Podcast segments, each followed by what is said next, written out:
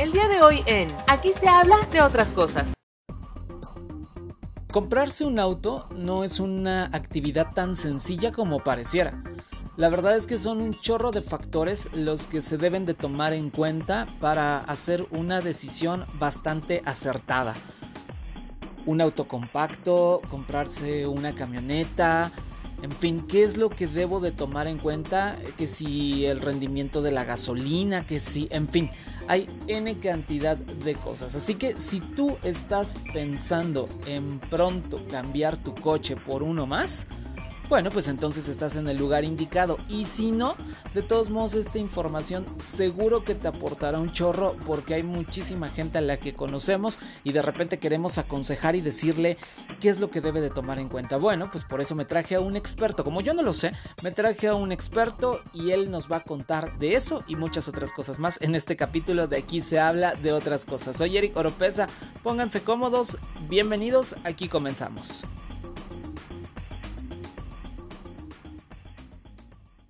Advertencia. Este es un espacio libre de COVID-19. Ahora comienza. Aquí se habla de otras cosas. Con Eric Oropesa, el espacio perfecto para platicar de todo un poco. Bienvenidos. ¿Cómo están? Bienvenidos. Qué gusto de verdad me da volverlos a encontrar en un espacio más de Aquí se habla de otras cosas. Oropesa. Y bueno, pues el día de hoy ya saben, ya saben que, que yo trato de que platiquemos de todo lo que se nos pueda ocurrir y por supuesto todo lo que ustedes me quieran sugerir a través de Twitter, en Eric Solo con C, ahí es donde me pueden encontrar y donde me pueden decir absolutamente todo lo que ustedes quieran, qué tal les parece este espacio, les agrada, no les agrada, en fin, eh, los temas de los que quieren que platiquemos. Por supuesto, todas esas cosas pueden suceder a través de mi cuenta de Twitter y bueno, como les decía, un nuevo tema, ¿no? Creo que algo, algo bastante interesante que, le sucede a muchas personas es que llega este momento de la vida, ¿no? Cabe mencionar que dentro de las cosas que tenemos eh, las personas en general, una de las más apreciadas, dicen por ahí los expertos, los que saben, que la segunda, que es de la segunda cosa más apreciada por, por alguien, ¿no? Y se trata nada menos y nada más que de un auto. Y entonces, cuando llega este momento, de repente todo mundo habla, todo mundo opina, tú piensas una cosa, te dice tu familia un fin, N cantidad de personas, pero la verdad es que bien a bien hay un chorro de dudas al respecto. Y entonces, a mí se me ocurrió traerme a un experto precisamente para que me cuente, para que me platique acerca de este tema. Y entonces, por esa razón, ya saben que yo les traigo pura gente bien picuda, muy conocedora acerca de los temas de los que platicamos. Y él, él es licenciado en Mercadotecnia, es especializado en asuntos digitales y en comunicación automotriz. Él tiene más de 10 años de experiencia en la industria, ha participado en talleres y ponencias nacionales e internacionales al respecto del, del tema y por supuesto que se ha desempeñado exitosamente en la industria automotriz, así como lo escuchan. Él es Jorge Obando y le agradezco muchísimo el que esté en este capítulo de Aquí se habla de otras cosas. Jorge, ¿cómo estás? Bienvenido. Hola Eric, no, pues muchas gracias. Esa introducción estuvo, estuvo poderosa. Dije, ¿quién es? ¿De quién hablamos? ¿No? Pero muy bien, muy, contento de estar contigo. La verdad es que me puedo, eh, pues, literal llamar un fan de tu podcast. Nada, con mucho gusto estar aquí acompañándote. Oye, pues vamos a platicar porque la verdad es que tú tienes un chorro de conocimientos al respecto de todo este asunto automotriz y entonces, pues como bien lo decía, es, es, un, es un tema, bueno, más bien es un objeto, ¿no? Por llamarlo de alguna, de alguna manera, que yo creo que es un bien, más bien, eh, que la gente aprecia mucho en general, pero hay un chorro de dudas al respecto. Y lo primero que me gustaría preguntar es, ¿cómo saber cuándo necesito un auto, Jorge? ¿Cómo yo me puedo dar cuenta como un mortal más de que necesito un auto? Wow, pues empezamos con todo. Es una excelente pregunta y como tú lo decías, eh, es, una, es la segunda compra más importante, al menos que seas una persona millonaria y que te, tengas que comprar aviones, tengas que comprar un jet y todo eso, pero definitivamente para muchas personas, para la mayoría la segunda compra más importante que ellos tienen. Y sí, como tú dices, eh, la compra de un automóvil, pues tiene que ser una compra bien pensada. Y yo haría, y, al tu auditorio le digo que, pues, se hagan la pregunta de, ¿verdaderamente necesito un vehículo? Porque, pues bueno, obviamente estamos pensando de que este podcast va a tener una repercusión, si no es que nacional e internacional, ¿no? Entonces, todo depende de dónde vivas tú, de cuánto gastes, de que si vives en playa, de que si vives en una zona, pues obviamente donde tengas que caminar mucho, es decir, tienes que hacer toda una evaluación porque, ojo, comprar un vehículo suena romántico y suena muy lindo, pero conlleva muchos gastos. Entonces, podemos hablar de que si realmente necesitas el vehículo y realmente lo vas a usar, pues sí que ejerzas la compra. Pero si no, pues igual también puedes hacerlo. Hoy en día sabemos que hay muchas eh, opciones, además de un vehículo, como, es, como son los Ubers, como son otro tipo de vehículos o de transportes que te puedan ayudar y que no necesariamente son tan costosos. ¿Me explico? Sí, claro, claro, claro. O sea, al, final es como evaluar un poco y poner en una balanza, porque yo creo que también tiene que ver el asunto de las distancias que yo recorro, en fin. O sea, si la verdad es que eh, soy una persona que vive en una colonia o en un fraccionamiento en el cual tengo pues todo a mi alcance, mi trabajo está a unas cuantas cuadras, puedo ir y regresar a caminar, o sea, caminando, por ejemplo, o, o en una bicicleta o ese tipo de cosas, pues creo que la respuesta es, es más que evidente, ¿no? Claro, sí, definitivamente, y tú lo sabrás muy bien. Hay ciudades cosmopolitas que te ofrecen muchas opciones y hay ciudades donde efectivamente si tienes que recorrer una amplia distancia, estamos hablando de tal vez más de 10 kilómetros, pues entonces sí, ¿por qué no empezar a pensar en comprar un vehículo, no? Oye, Jorge, y hablando de esto, por ejemplo, también pasa muchas veces que de repente pues a lo mejor vamos a suponer yo soy una persona sola, ¿no? Eh, yo me muevo, o sea, ya, ya, ya nos dimos cuenta que sí, vamos a suponer, yo sí necesito un auto porque me muevo cada día, no sé, 20 kilómetros, entonces pues sí necesito recorrido largo, ¿no? Y, pues yo soy solo, no tengo mascotas, en fin, ¿sabes? Eh, este tipo de, situaciones. Y entonces me compro un camionetón loco, súper grande, con una cajuela gigantesca y demás. Y, y, todo el tiempo vive vacío ese auto, porque aparte, no sé, vamos a suponer que yo el súper lo pido siempre a domicilio, no cargo grandes cosas, en fin. Y entonces viene la pregunta de, a veces no compramos lo que necesitamos verdaderamente. Entonces, ¿cómo saber o cómo hacer esta evaluación y este equilibrio con respecto a una cosa y a la otra, Jorge? ¿Tú qué nos podrías decir al respecto? Es correcto y creo que estás dando en el clavo con todos estos temas porque eh, aquí quiero hacer una analogía sobre lo que quieres y lo que necesitas. Y vamos a hablar sobre un ejemplo tal vez un poco burdo, pero me gusta usarlo siempre. A un bebé literal a un bebé, le das de comer lo que quiere o lo que necesita. Si estamos hablando de lo que quiere, son dulces. Si estamos hablando de lo que necesita, son verduras. ¿Cuál sería la respuesta aquí lógica? Obviamente le das lo que necesita, ¿cierto? Claro.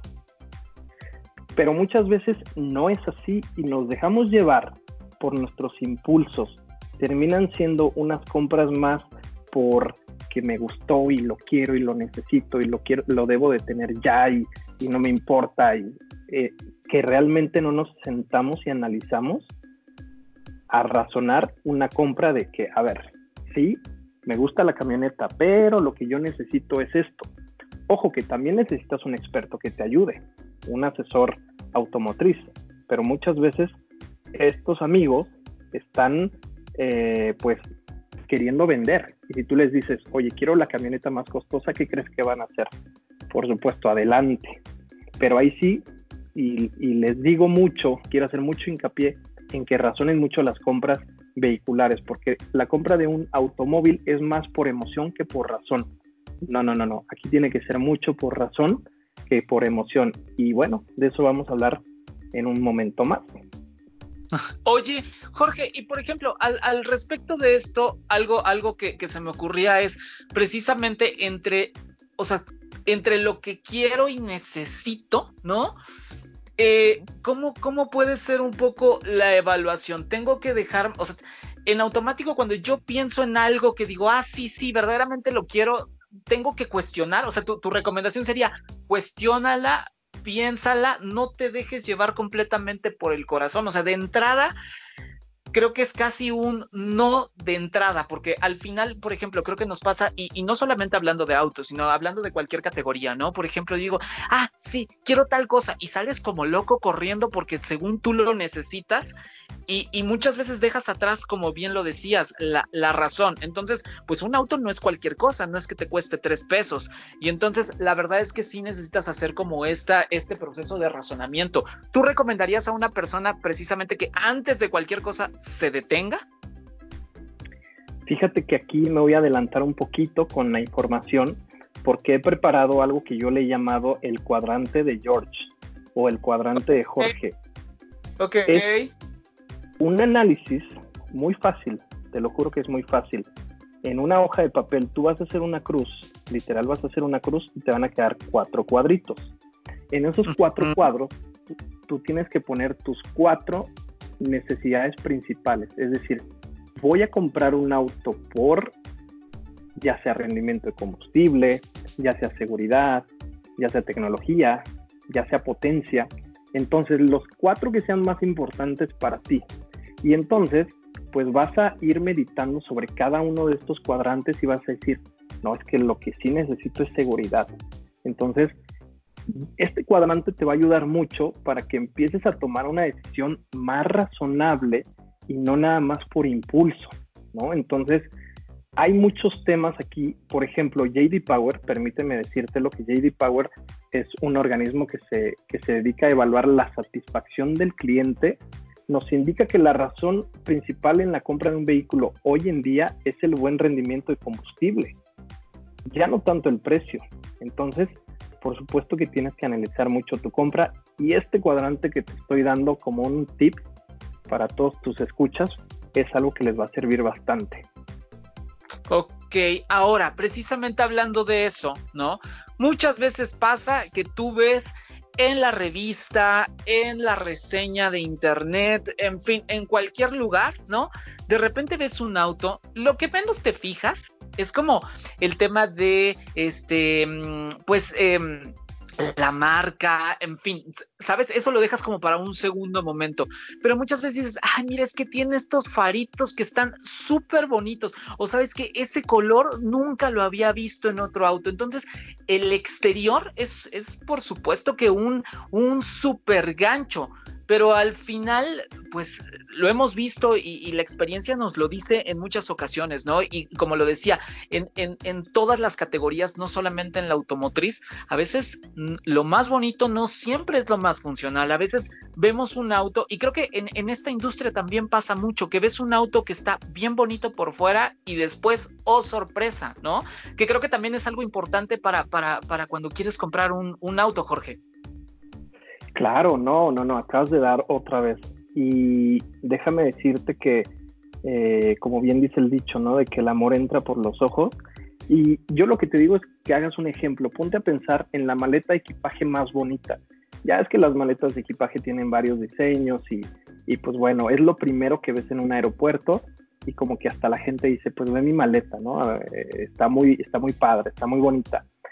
Ahora, ponte a pensar en el diseño más bonito que tú veas en una maleta y que adentro no tenga nada más que simple eh, el espacio, el simple espacio y que no tenga espacios inteligentes, bolsitas, etc.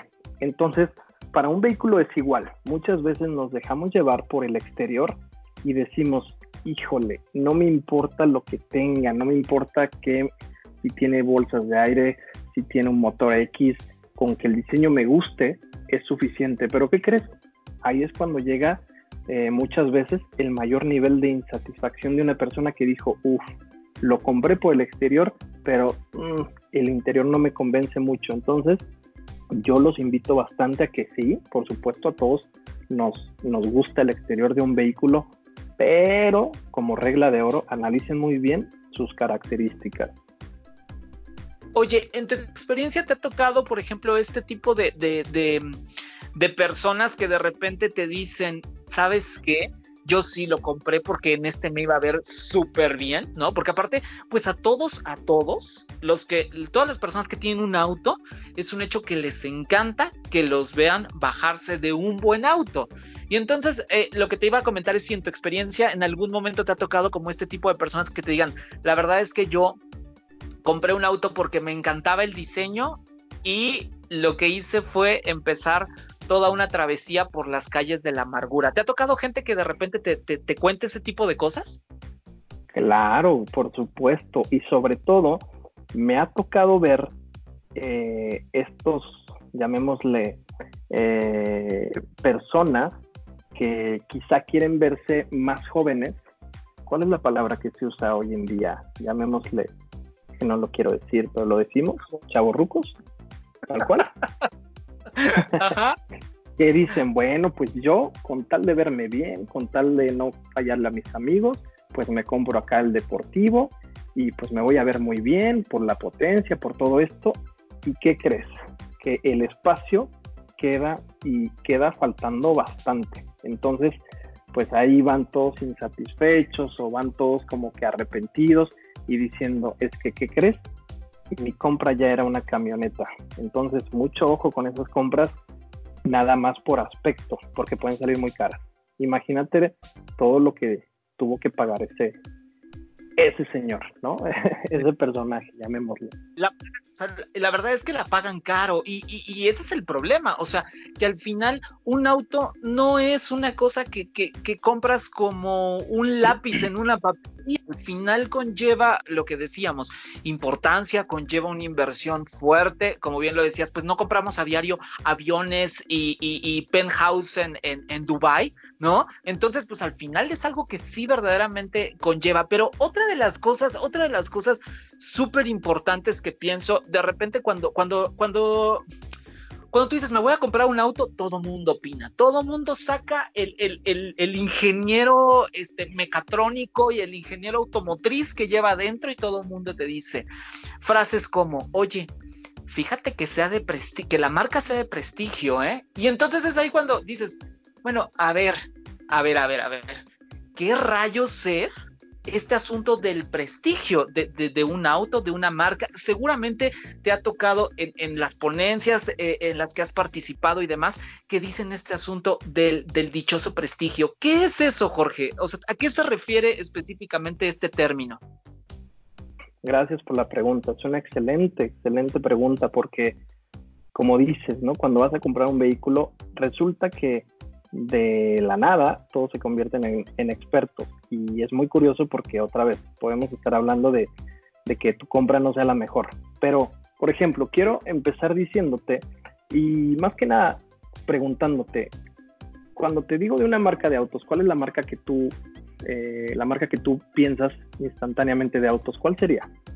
Mm, Volkswagen. Volkswagen, ok.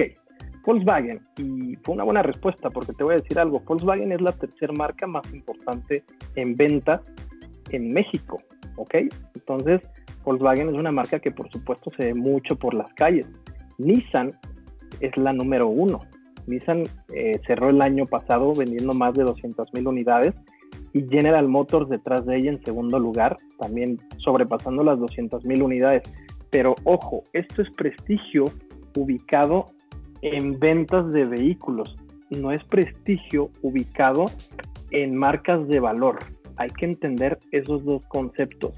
Si tú piensas en comprar un vehículo, pues dices, si yo veo mucho ese vehículo, es porque ha de ser bueno. Entonces, pues va a estar dentro de mi lista de opciones a comprar. Ojo, no necesariamente el auto que más ves es el auto mejor, o sea, la mejor opción para ti.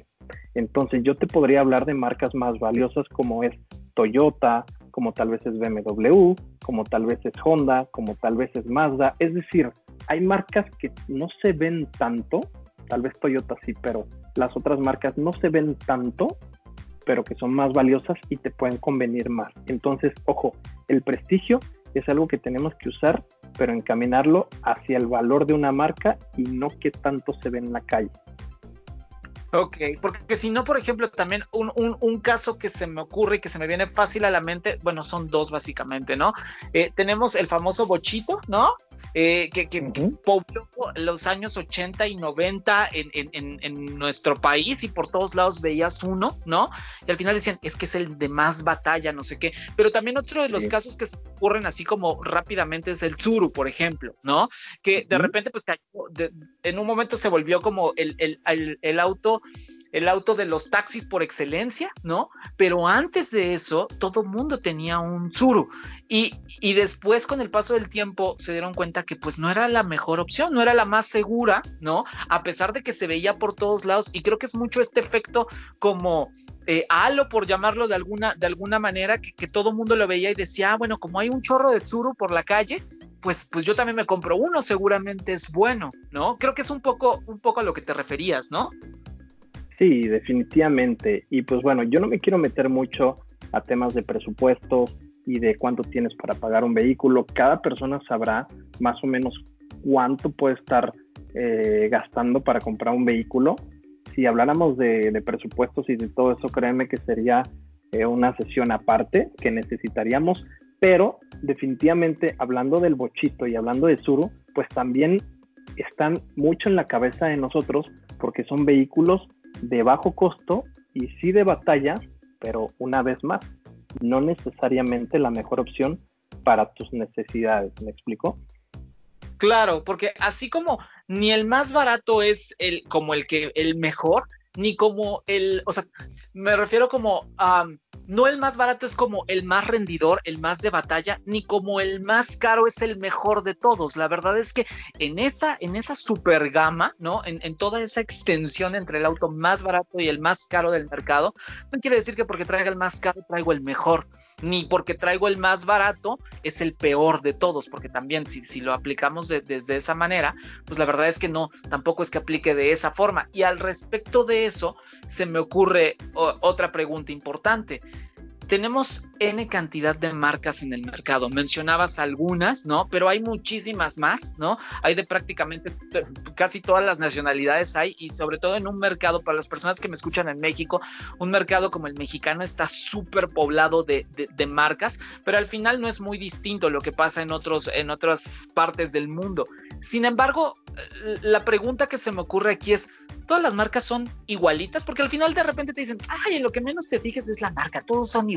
La verdad es que todos, todos al final son lo mismo. Todos tienen llantas y todos tienen volante. Pues, pues en ese sentido sí, pero yo te preguntaría, Jorge, en tu experiencia, ¿todas las marcas son igualitas?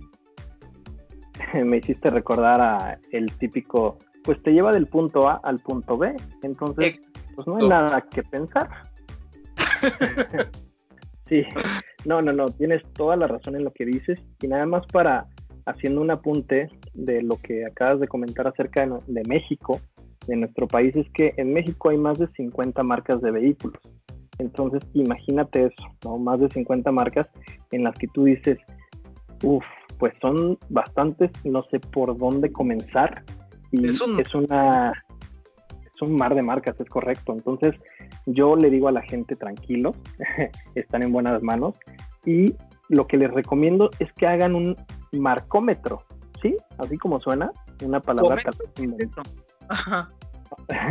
tal vez inventada, marcómetro, en el que hagan, es un ejercicio muy rápido, que tomen una hoja, que lo hagan en su celular y que en la parte de abajo hablen, escriban, perdón, marcas comerciales y en la parte de arriba pongan marcas premium, porque, ojo, no, definitivamente, y la respuesta a tu pregunta, no, las marcas no son iguales, hay unas marcas que tienen más trayectoria que otras y, ojo, las marcas que tienen más trayectoria que las demás normalmente su suelen ser las marcas más confiables, ¿no? Entonces ahí tenemos a Ford, que tiene ya varios años, desde los años 20 en nuestro país, imagínate. Ahí tenemos a Volkswagen, que llegó más o menos en los 60. Y pues bueno, también tenemos otras marcas como Mercedes-Benz, también tenemos propio Nissan, pero ahí estamos hablando de que tenemos que ubicarlas muy bien, ¿no? Y, y obviamente eh, el mayor conglomerado de marcas son comerciales. Y yo lo que siempre recomiendo es que aunque te cueste un poquito más, pero te vayas un saltito de lo comercial a lo elite. Tal vez no a lo premium. Si puedes alcanzar lo premium, excelente, porque te va a ir muy bien. Pero de las marcas comerciales te despegues un poquito y te vayas a lo elite, que yo le llamo un sándwich entre lo comercial y lo premium. Ok, ok, perfecto. ¿Y por qué? Porque al final, o sea, ¿por qué, ¿por qué, esa recomendación, Jorge? Porque al final tienes como lo mejor de ambas partes, o sea, tienes lo mejor de un auto super top que, que, que tiene como muy buenas eh, prestaciones y demás, pero también tienes como lo rendidor y lo de batalla de una marca comercial, o sea, como, como de consumo. ¿Es, es por eso que, que, que sugieres este como híbrido, por llamarlo de alguna manera? Totalmente, totalmente, porque fíjate, eh, muchas personas se enfocan en comprar lo más barato, en lo que le alcanza. Es como que, híjole, pues me alcanzó para este y lo compro. Ojo, eso pues está bien porque te haces de un auto y todo, pero al final del día las marcas no van a meter toda su tecnología y toda su calidad en sus autos de inicio de gama, ¿no? Entonces, donde sí le van a echar más ganas, donde van a meter más tecnología, más investigación, siempre de los siempre, esto te lo aseguro, es en, sus, en su gama más alta y en su gama top. Entonces, si tú te metes al terreno de lo elite, estás en excelentes manos. Eso te lo firmo. Oye, Jorge, fíjate que hay, hay más preguntas que yo te quiero hacer, pero la verdad es que, o sea, porque al final se me ocurren como muchas otras cosas, como preguntarte si verdaderamente conviene, por ejemplo, las opciones de leasing o qué es lo que yo debo de tener como muy en cuenta. O sea, yo ya estoy, ya hice mi evaluación, llego a la agencia y entonces, ¿qué tengo que, cuáles son las preguntas adecuadas que debo de hacer para, pues, para poder saber si verdaderamente hacemos match el auto que yo estoy pensando o el que razoné yo? En fin, hay varias cosas que se me ocurren, pero desgraciadamente el tiempo se me termina. Y entonces lo que yo quiero hacer, como, como hago con muchos de mis invitados, es comprometerlos así al aire, aquí en vivo, a que regresen y a que me platiquen todavía más, porque al final la verdad es que la compra de un auto no es cosa fácil ni es cosa como rápida, ¿no? Entonces, pues la verdad es que sí, me gustaría invitarte a regresar e invitarte a que nos platiques más cosas muy, muy pronto. Entonces, eh, digo, nada más lo que me gustaría es, eh, además de hacerte la invitación, por supuesto, eh, de algo que te gustaría decir como cierre de este, de este espacio, de esta charla que tuvimos tú y yo al, al, respecto de pues lo que deben de saber de un auto, algo que te gustaría puntualizar, algo que te gustaría dejar como cierre de este capítulo, Jorge. Muchas gracias, Eric. Y bueno, como dijeran los americanos, ¿no? Estamos hablando solo de tip of the iceberg, o sea, de lo de la puntita del iceberg, porque hay mucho por hablar y como tú lo dijiste, yo voy a estar encantado de regresar a tu programa, a tu podcast. Es la verdad un gusto estar contigo. Eh, y pues bueno, lo, lo que yo le, le, le, adelanto a la gente es como, imagínate que lo escuchan el podcast y como que ya me animé a comprar un auto. Que se pongan a pensar mucho, y esto va a ser como un adelanto, pero lo voy a explicar más adelante en nuestro próximo programa, se pongan a pensar mucho en el valor de reventa. Es decir, no nada más en lo bajo que les va a costar o en el descuento que adquirieron, sino que en el valor que va a tener su vehículo al finalizar el plazo. ¿Qué quiere decir?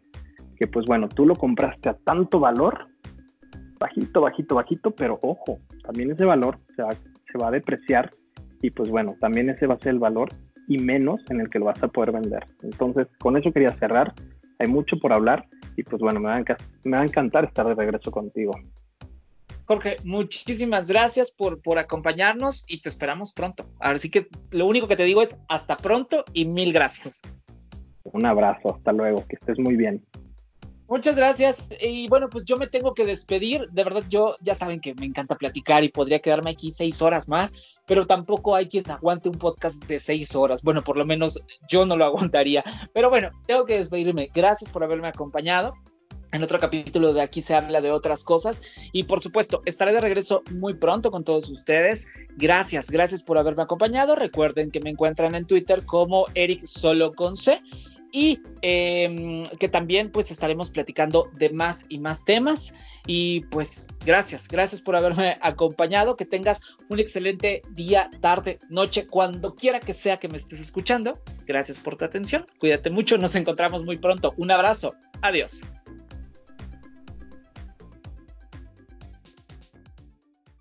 Platicamos muy a gusto, ¿verdad? Claro, porque aquí se habla de otras cosas. Te esperamos en la siguiente.